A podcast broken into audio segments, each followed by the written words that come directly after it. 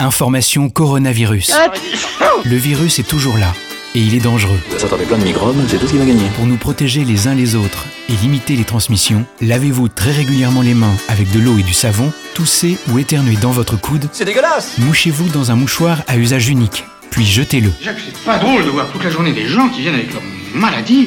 Saluez sans serrer la main et arrêtez les embrassades. Mais c'est pas une raison pour plus vous laver les joues. Et en complément de ces mesures, portez un masque quand la distance d'un mètre ne peut pas être respectée. Des microbes, j'en ai pas. Je sais même pas comment ça se dit un pâton microbe. Si vous avez besoin d'aide, appelez le 0800 130 000. Appel gratuit. Allô, Marie-Cécile Marie-Cécile